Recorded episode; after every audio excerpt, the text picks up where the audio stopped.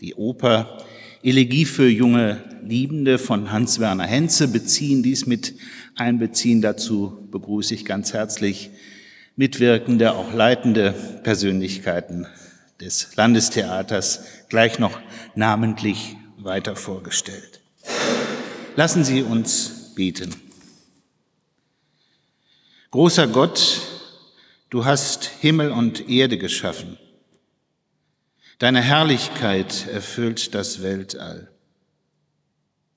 Du bist unter uns gewesen in Gestalt eines Menschen.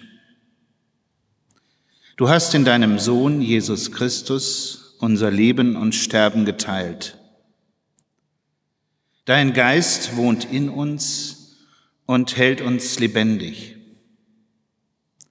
Deine Liebe, deine Freundlichkeit, Dein Erbarmen umfängt unser Leben.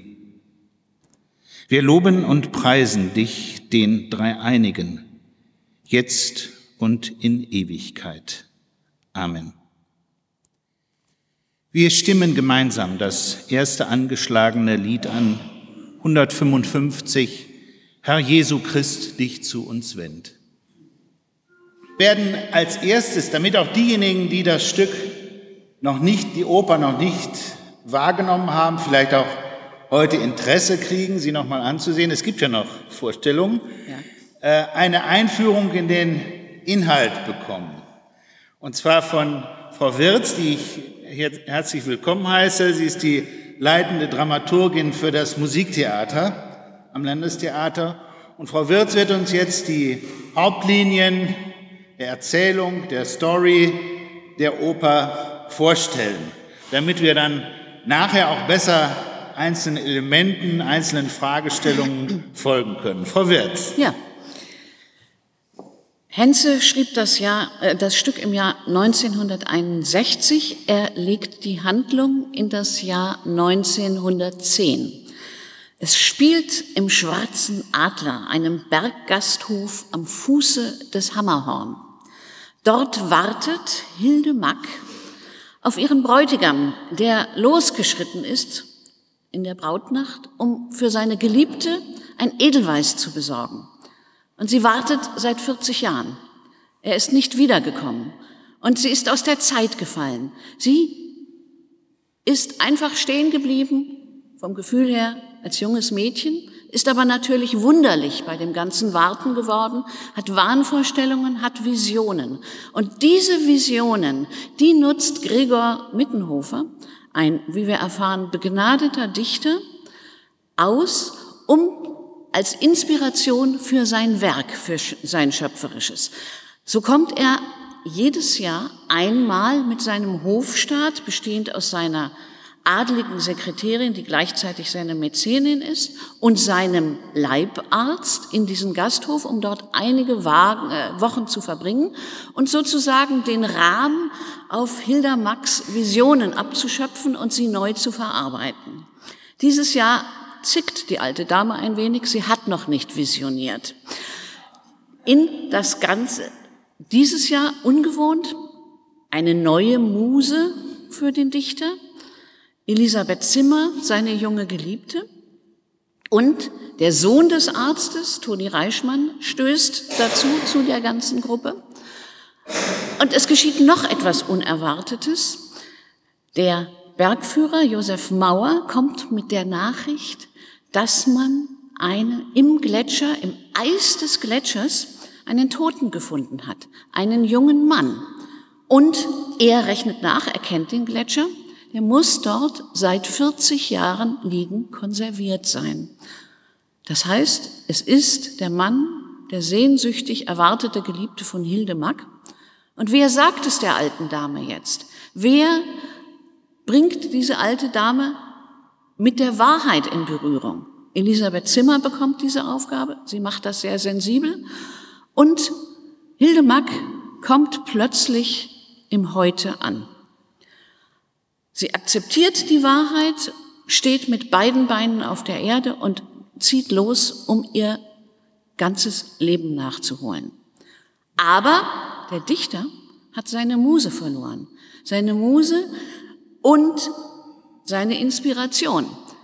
Und der ganze Hofstaat ist in furchtbarer Aufregung, weil er bemüht sich die ganze Zeit, jedes Steinchen aus dem Weg des Dichters zu räumen, eine Atmosphäre der Konzentration zu schaffen, seinen Tagesablauf genau zu organisieren, den dieser Tyrann, kann man sagen, auch einfordert, diese Ordnung, diese Hingabe, diese Hinwendung. Nun ist die eine Muse fort und es passiert noch etwas Entsetzlicheres. Toni und Elisabeth Zimmer, das heißt die zweite Muse, verlieben sich ineinander und auch die zweite Muse ist aus dem, entschwindet aus dem Leben des Dichters. Der Hofstaat versucht das zu verhindern, aber erstaunlicherweise Gregor Mittenhofer zeigt viel Verständnis für die junge Liebe, verzichtet auf Elisabeth und sagt, nein, es ist sogar neue Inspiration für mich. Ich werde ein Gedicht schreiben auf die jungen Liebenden. Und er trägt auch die ersten Zeilen schon vor und alle sind sich einig über die Größe des Dichters und der Dichtung. Und dann äußert er noch eine letzte Bitte an Toni und Elisabeth. Sie mögen doch bitte auf den Gipfel des Hammerhornes schreiten und ihm dort ein Edelweiß besorgen für weitere Inspiration. Und alle ziehen sich zufrieden zurück, um ihre Abreise vorzubereiten. Am nächsten Morgen bleiben die Sekretärin und der Dichter alleine zurück. Die jungen Leute gehen auf den Gipfel des Hammerhorns. Und Hilde Mack geht nach Wien, um die lustige Witwe zu hören. Und äh, da kommt der Bergführer mit einer Neuigkeit, nämlich dass ein furchtbarer Schneesturm aufzieht und fragt, ist jemand in den Bergen? Denn wenn jetzt noch ein guter Bergführer losginge und sie suchen würde, denjenigen, dann könnte man mit Gottes Hilfe denjenigen auch noch retten. Und Gregor Mittenhofer schweigt einen Moment und sagt, nein, es ist niemand in den Bergen. Und seine ihm zutiefst ergebene Sekretärin sagt auch nichts. Und dann beginnt er zu dichten. Und dieses Gedicht trägt er an seinem 60. Geburtstag, wenige Tage später, vor, vor einer hochbestallten, hochedlen Gesellschaft. Und dieses Gedicht ist eine Elegie auf junge Liebende. Das heißt ein Trauergesang. Denn Toni und Elisabeth sind in dem Schneesturm umgekommen. Und wir, die wir drei Akte lang auf dieses Gedicht gewartet haben, denn wir haben noch keine Zeile von diesem großen Dichter gehört. Wir hören nur Vokalisen des Dichters, keine Worte, in die die Stimmen der anderen Beteiligten, die sozusagen an diesem Gedicht mitgewirkt haben durch ihr Dasein, durch ihr So-Sein, die, die sich einflechten. Und es bleibt der Musik zu überlassen, uns die Größe des Dichters zu schildern. Das ist die Geschichte. Danke, Frau Wertz. Darf ich Sie bitten, noch einen Moment wieder Platz zu nehmen? Ja. Gleich kommt der nächste Einsatz. Lassen Sie uns gemeinsam den Psalm 145 im Wechsel sprechen. Ich bitte Sie dazu aufzustehen. Wir sprechen beide Abschnitte 761.1 und 761.2 und ich lese die linksbündigen und Sie sprechen bitte die rechts eingerückten Worte. Ich will dich erheben, mein Gott, du König, und deinen Namen loben immer und ewiglich. Ja.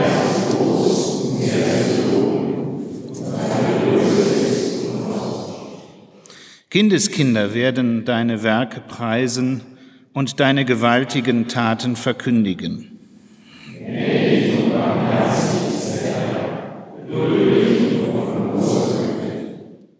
Dein Reich ist ein ewiges Reich und deine Herrschaft wäret für und für. Der Herr ist getreu in all seinen Worten und gnädig in allen seinen Werken. Ja.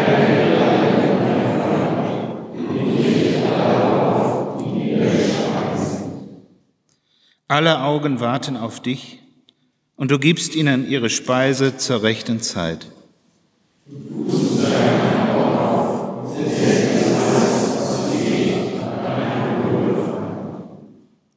Der Herr ist nahe allen, die ihn anrufen, allen, die ihn ernstlich anrufen.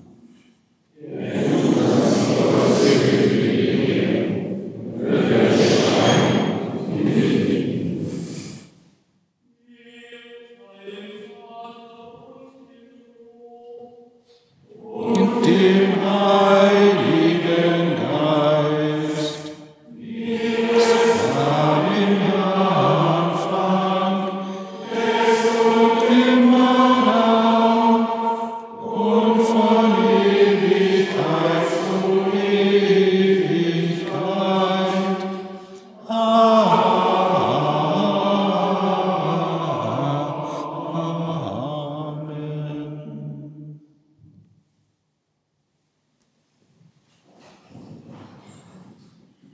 Wirz, darf ich Sie noch einmal ans Pult bitten? Wir werden jetzt ein Moment, ein Stück aus der Oper hören, die Arie der Hilda Mack. Ich begrüße dazu die Sopranistin Frau Labonte, die wir gleich sehen werden, und Frau Ahn, die Pianistin. Zuvor bitte ich Frau Wirz, einige kurze Sätze noch auf diese Arie hin uns zu sagen. Ich habe vorhin gesagt, die alte Dame zickte ein wenig. Sie ließ sich Zeit mit der ersten Vision. Und in diesem Jahr, in dem diese Oper spielt, hat sie ihre erste Vision beim ersten Zusammentreffen des Liebespaares zwischen Toni und Elisabeth. In dem Moment, in dem die beiden aufeinandertreffen, kommt ein Bild über sie, eine Vision über sie. Und sie erzählt eine Geschichte über den Frühling, eine junge Liebe in der Kälte, im Eis und den Tod im Eis. Und in der Rückschau wissen wir, dass sie das Schicksal von Toni und Elisabeth vorweg gesehen hat. Denn die Oper verläuft in dem Moment fast parallel zu dem Text, zu dieser Vision, die sie Ihnen jetzt vorstellen wird. Da vielleicht noch ergänzend, falls Sie mögen, können Sie auf Ihren Programmzetteln auf der Rückseite einige Strophen des Textes mitverfolgen.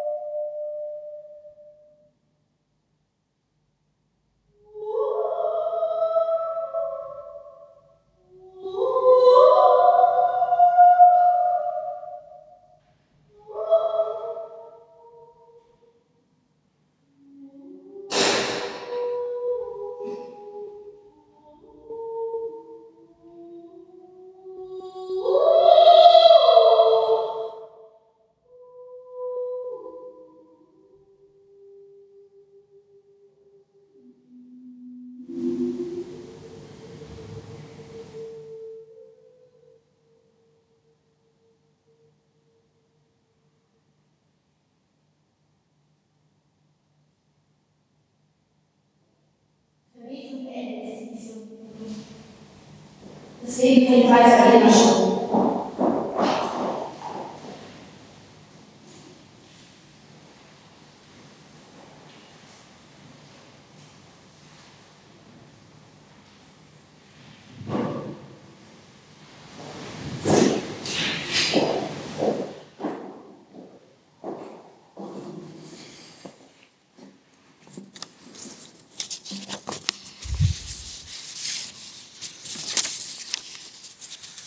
Das war ein wichtiger Part aus der Oper Elegie für junge Liebende. In nächsten Momenten gibt Frau Wirz Auskunft über einige Aspekte der Musik, der musikalischen Gestaltung dieser Oper. Zunächst ein Blick auf den Komponisten Hans-Werner Henze, der zwar in Gütersloh geboren ist, uns aber sein Westfalensein interessiert uns sonst nicht, es spielt keine Rolle. Und ich habe gehört, er soll doch ähm, stark auch sozialistischen Ideen zugeneigt haben. Ja. Wie sehen Sie da auch Bezüge zur Oper oder wie sehen Sie ihn selber erstmal situiert in dieser Hinsicht? Ja, er ist sicherlich immer jemand gewesen, der sich ganz stark mit gesellschaftlichen Themen auseinandersetzt. Selbst in dieser scheinbar als Konversationsstück herkommenden äh, Oper Elegie für junge Liebende geht es ja um eine ganz brennende Frage, nämlich darum, wie weit äh, ein Mensch, der Charisma hat und der ein Geschenk hat, nämlich eine Gabe hat, die dichterische Gabe in dem Fall, ein Künstler ist, wie weit ein Mensch alles dieser Kunst und und seiner Karriere damit natürlich, denn er ist ein berühmter Dichter, seiner Karriere unterordnen darf und wie weit ein solcher Mensch andere Menschen damit ausbeuten darf mit diesem Genie. Denn er hat seine Umgebung völlig im Griff, die wirklich hm. nur ihm dienen und sich jede Willkür eigentlich auch gefallen lassen. Und das perfide an dem Stück ist ja, wie gesagt, es fängt ja ganz harmlos an, äh, drei Akte, in denen es darum geht, wie ein Gedicht entsteht, und es endet ja plötzlich mit einem Mord. Ja, definitiv mit einem Mord, denn Gregor Mittenhofer, der die Auskunft verweigert, dass noch Menschen im Berg sind, weiß, die jungen Leute werden dort sterben und diese Geschichte, die braucht er für sein nächstes Gedicht. Schreibe ich ein Gedicht über junge Liebende? Nun, ist das spannend? Junge Liebende gibt es viele. Aber Elegie, ein Trauergesang, ein, eine tragische Geschichte, ein Tod im Eis, das hat eine ganz andere Fallhöhe für ein dichterisches, dichterisches Genie, wie er ist. Und das ist äh, die Frage, wie weit die Mittel denn eigentlich heilig sind, um, zu, um, um Kunst zu erzeugen oder etwas anderes, was auch immer. Die Musik, das haben wir eben bei der Arie schon gehört, ist nicht im konventionellen Sinne harmonisch, ist kein Zuckerguss, der sich so ins Ohr rein ergießt. Ähm, was ist die Rolle der Musik in dieser ja. Oper? Ja. Henze ist jemand, der hat immer zwischen allen Stühlen gesessen. Das heißt, er war den Avantgardisten nicht avantgardistisch genug, den Klassikern nicht klassisch genug, sondern er ist jemand gewesen, der hat die ganze europäische Musikgeschichte genommen, gekannt, konnte damit umgehen und hat sich die Elemente genommen, die er brauchte. Das heißt, formal ist das eine italienische Oper, das Ganze. Mhm. Ja, und die Rolle der Hilde Mack, gerade diese Arie, die ist auch formal dichterisch angelehnt an die Lucia di Lammermoor, die große Wahnsinnsarie. Wenn Sie sich ein bisschen in der Musikgeschichte auskennen, sagt Ihnen das was? Und damit arbeitet er. Trotzdem arbeitet er mit Zwölftönigkeit. Und die, die Musik hat die Aufgabe, ja, diese scheinbar harmlose Geschichte, die dann in der Katastrophe mündet, für uns sichtbar zu machen. Das ist wie eine Lupe, die uns erzählt, unter dem Text, der scheinbar konversationsmäßig daherkommt, gibt es Beziehungen, Machtverhältnisse, Schwingungen, die uns die Musik entlarvt.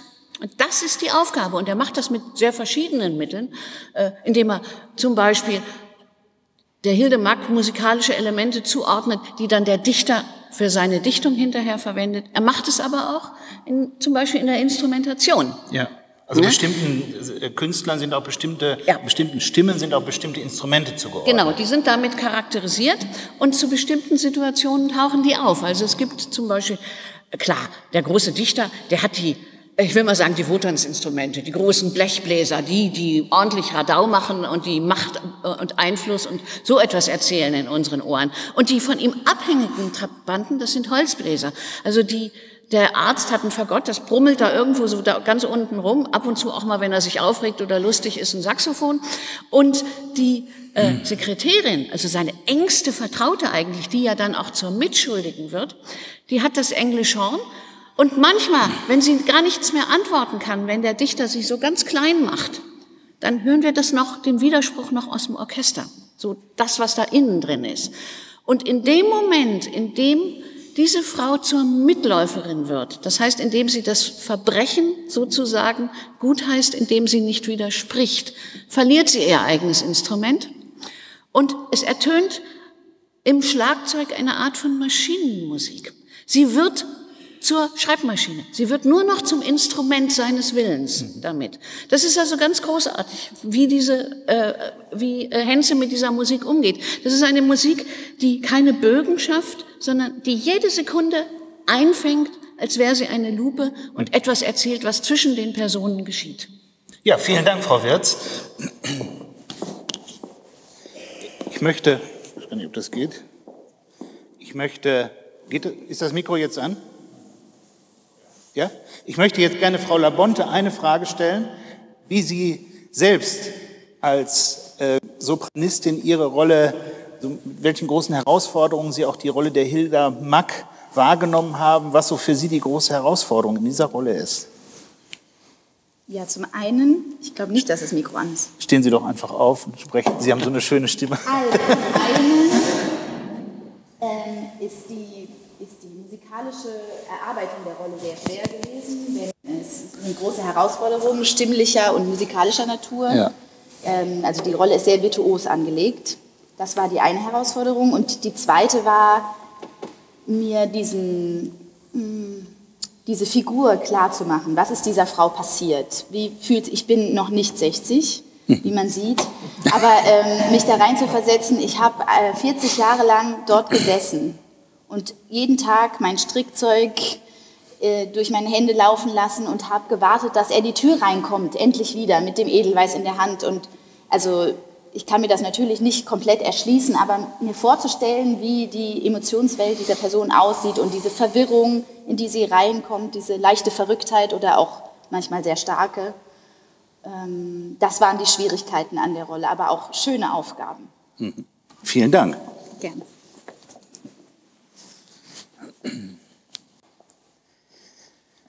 Wir hören jetzt ein Stück des Kantors Herrn Kuppler, eine Elevationstoccata von Frescobaldi.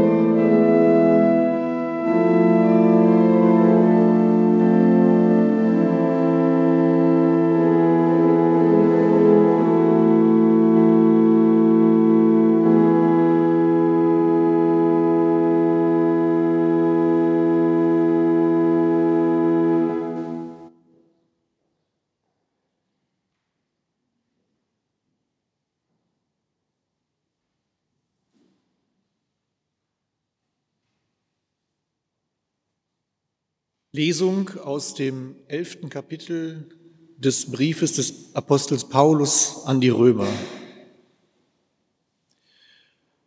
O welch eine Tiefe des Reichtums, beides, der Weisheit und der Erkenntnis Gottes. Wie unbegreiflich sind seine Gerichte und unerforschlich seine Wege. Denn wer hat des Herrn Sinn erkannt oder wer ist sein Ratgeber gewesen? Oder wer hat ihm etwas zuvor gegeben, dass Gott es ihm vergelten müsste? Denn von ihm und durch ihn und zu ihm sind alle Dinge. Ihm sei Ehre in Ewigkeit. Amen.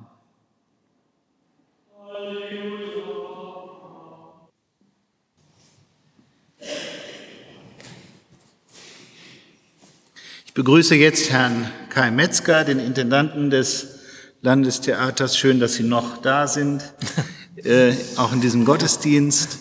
Äh, er hat das Stück inszeniert, die Oper, und ähm, ich finde das immer beeindruckend, dass, dass dann auch viele Fäden sich zusammenfügen. Wie bereitet man sich als, auf so eine Inszenierung vor? Liest man zuerst das Libretto oder die Partitur? Das muss Hand in Hand gehen.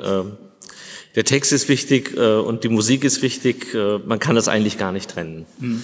Und äh, also neben dem intensiven Studium äh, von Text und Musik äh, versucht man dann über Sekundärliteratur noch ergänzende Informationen, Inspiration zu erhalten.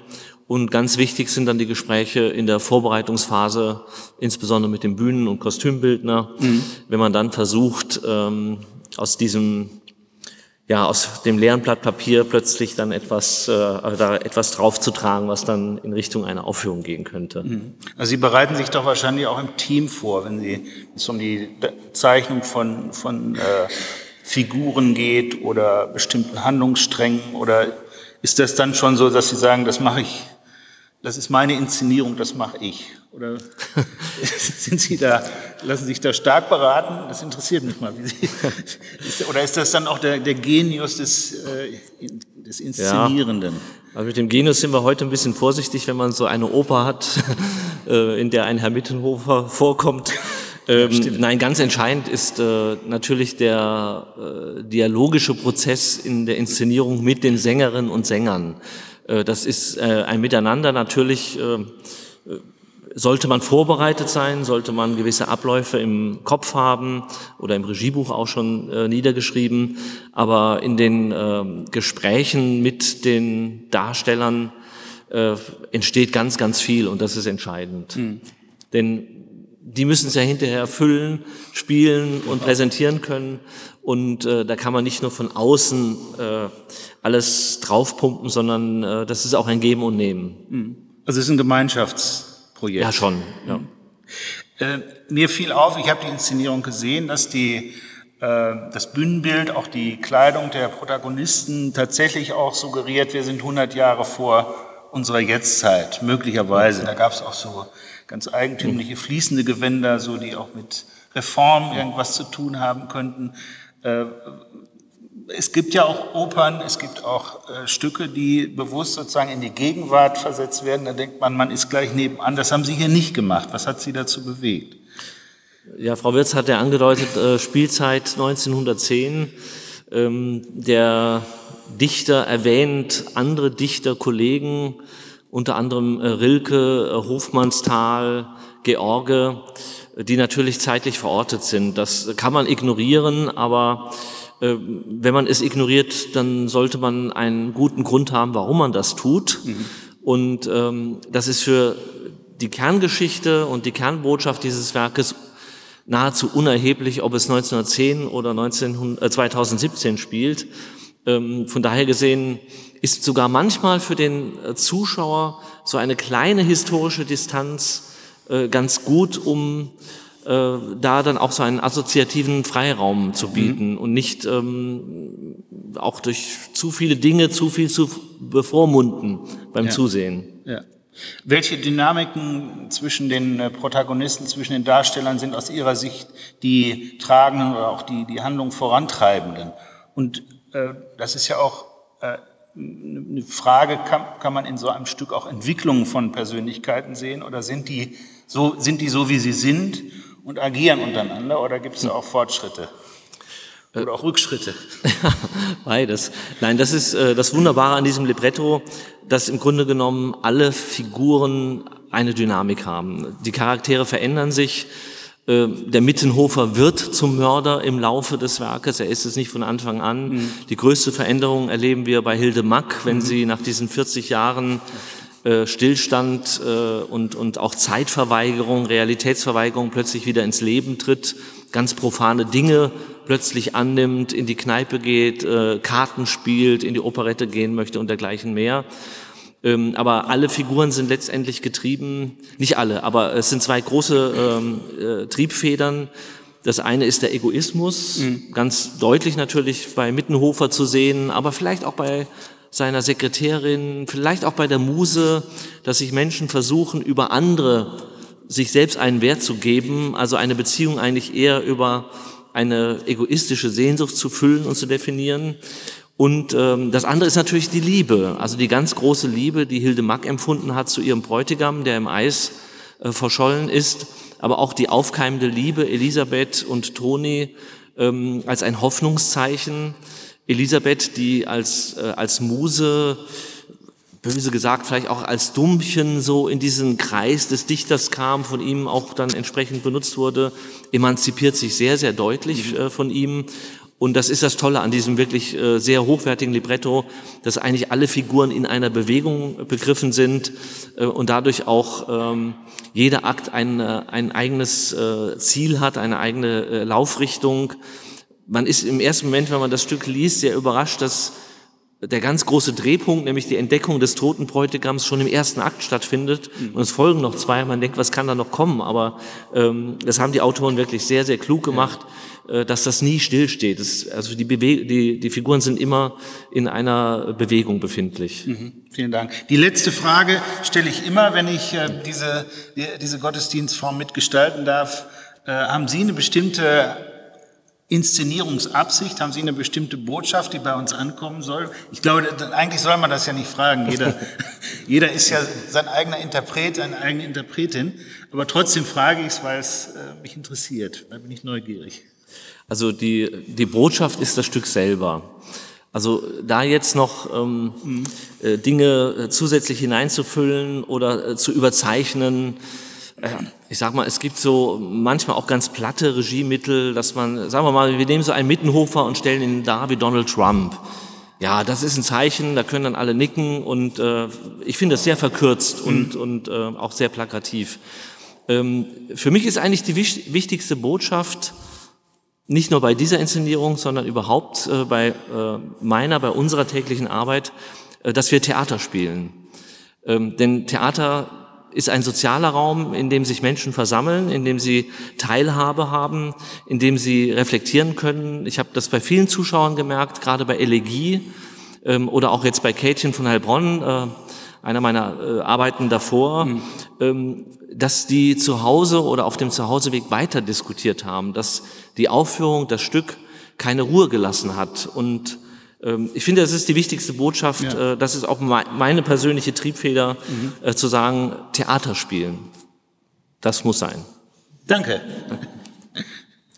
Wir haben gleich die Möglichkeit im Anschluss an den Gottesdienst, dazu lade ich jetzt schon herzlich ein, mit den Vertreterinnen äh, und dem Vertreter des Landestheaters noch ins Gespräch zu kommen im Gemeindehaus, falls es also gleich der Hinweis nicht mehr kommt. Schon jetzt herzliche Einladung dazu. Äh, und jetzt werde ich versuchen, in der Predigt auf einen Aspekt des Stückes einzugehen.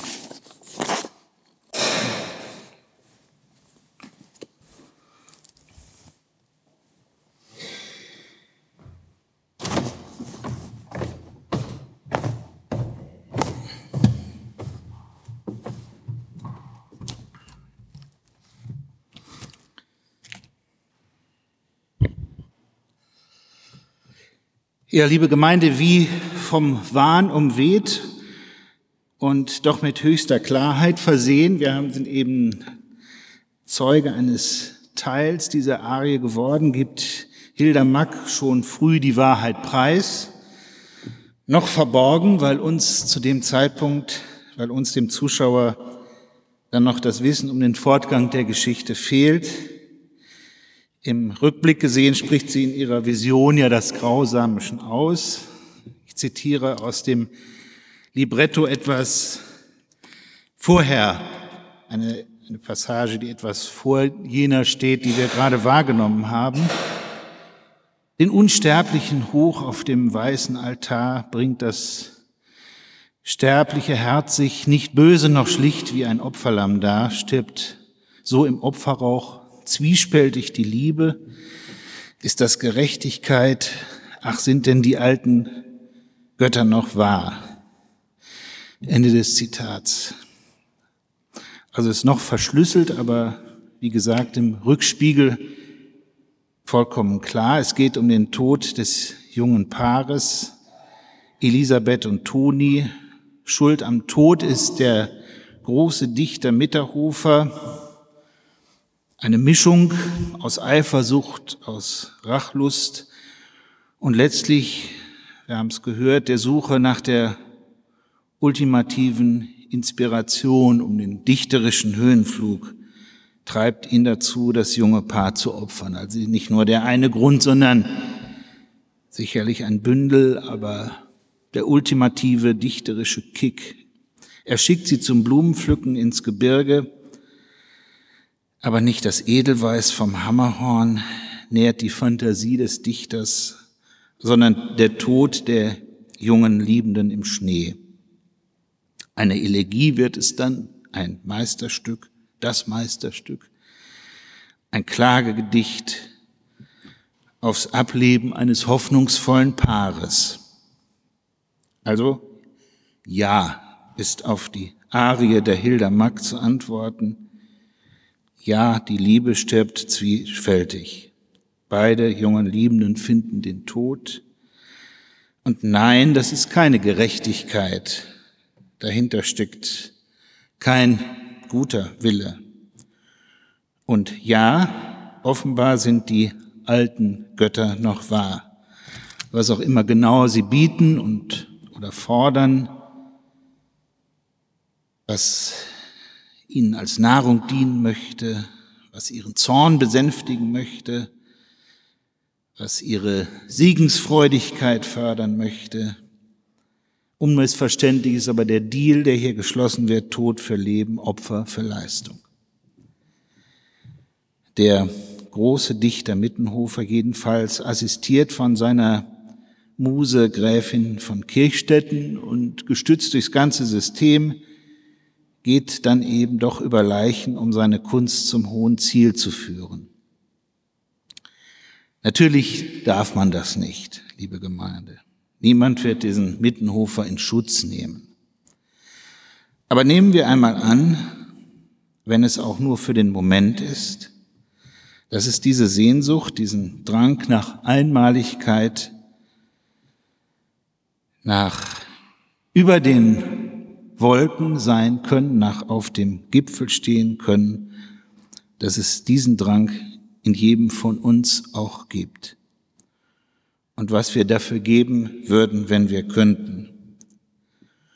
Und ob es den einen oder anderen gibt, der sich nicht doch mal, wenn auch nur für einen Moment, dies gern vorstellt, alles zu geben, um ganz oben zu stehen, ohne Rücksicht auf Verluste nehmen zu müssen. Nehmen wir das mal an.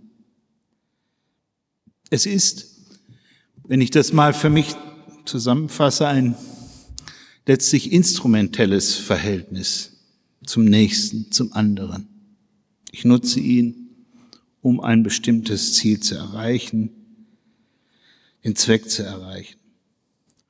Ich möchte dagegen stellen, als Kontrast, als Alternative, im Reformationsjubiläumsjahr gern zitiert, einen eine Grundbeschreibung der christlichen Existenz, wie Martin Luther sie in seiner Schrift von der Freiheit eines Christenmenschen benennt. Ein Christenmensch ist ein freier Herr über alle Dinge und niemand untertan. Ein Christenmensch ist ein dienstbarer Knecht aller Dinge und jedermann untertan. Zusammengefasst kann man es noch kürzer sagen, der Mensch ist frei, der Christ ist frei, um zu dienen. Den Widerspruch, den vermeintlichen Widerspruch löst Luther für uns auf. Zur Freiheit hat uns Christus befreit. Das ist die augenöffnende Erkenntnis, dass der Weg zum Heil, zum Gipfel, wenn man so will, eben nicht über die Erfüllung der hohen und höchsten Ansprüche führt, die ich an mich stelle. Das ist das tiefe Gefühl, dass es jemanden gibt, dass es Christus gibt, der alle diese Ansprüche auf sich selber nimmt und sie mir abnimmt und mich dadurch endlich aufrecht gehen lässt. Das war es, was Martin Luther erfahren hat. Der Mensch wird nicht gerecht aus Werken, sondern allein aus Glauben. So konnte er von der Freiheit eines Christen Menschen sprechen. Und die vermeintliche Angst oder tatsächliche Angst vor dem Gericht und vor den Gesetzlichkeiten gibt es auch heute. Ich unterbreche einmal die Predigt, weil dort jemand der Zusammenhang, den ich bei Martin Luther entdeckt habe, die Freiheit, die wir im Glauben sehen, die Freiheit, die das christliche Gewissen auch erfährt, dass die eine ist, die letztlich dann auch unabhängig macht von Leistungsanforderungen, äh, auch den Du musst Geschichten unserer Gesellschaft, den Imperativen, die wir in unserer Gesellschaft erleben und dass diese Freiheit des Gewissens, die Freiheit des Glaubens eine Freiheit ist, die Menschen auch dazu führt, frei für andere sein zu können. Also dass das Gegenteil eintritt und das Gegenteil der Fall ist von dem, was wir in diesem wenn ich das Paradigma Mittenhofer nochmal aufgreifen darf, was wir in dieser Situation erlebt haben.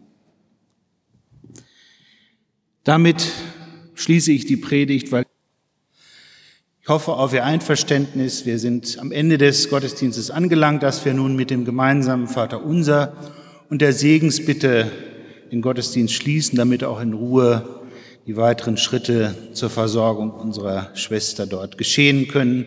Wenn Sie mögen, herzlich willkommen, das habe ich eben schon angesagt, zum Nachgespräch Mitwirkenden des Landestheaters im Gemeindehaus. Ich bitte Sie, sich zum Vater unser und zum Gebet zu erheben. Starker Gott, ohne dich vermögen wir nichts, darum hoffen wir auf deine Hilfe. Wir bitten für die Menschen in den Krisengebieten dieser Welt. Wir bitten für die Menschen, die heimatlos, geflüchtet, flüchtend nach neuer Perspektive suchen. Wir bitten für die Menschen in unserer Nähe, die Trauernden, die Verzweifelten, die Hoffnungsvollen. Sei du bei ihnen allen, gib du uns deinen Geist in dieser unübersichtlichen Zeit. Gemeinsam beten wir, wie Jesus Christus uns zu beten gelehrt hat. Vater unser im Himmel, geheiligt werde dein Name, dein Reich komme, dein Wille geschehe, wie im Himmel, so auf Erden. Unser tägliches Brot uns heute und vergib uns unsere Schuld, wie auch wir vergeben unseren Schuldigen. Und führe uns nicht in Versuchung, sondern erlöse uns von dem Bösen. Denn dein ist das Reich und die Kraft und die Herrlichkeit in Ewigkeit. Amen. Der Herr segne dich und behüte dich. Der Herr lasse sein Angesicht leuchten über dir und sei dir gnädig. Der Herr erhebe sein Angesicht auf dich und schenke dir Frieden. Amen.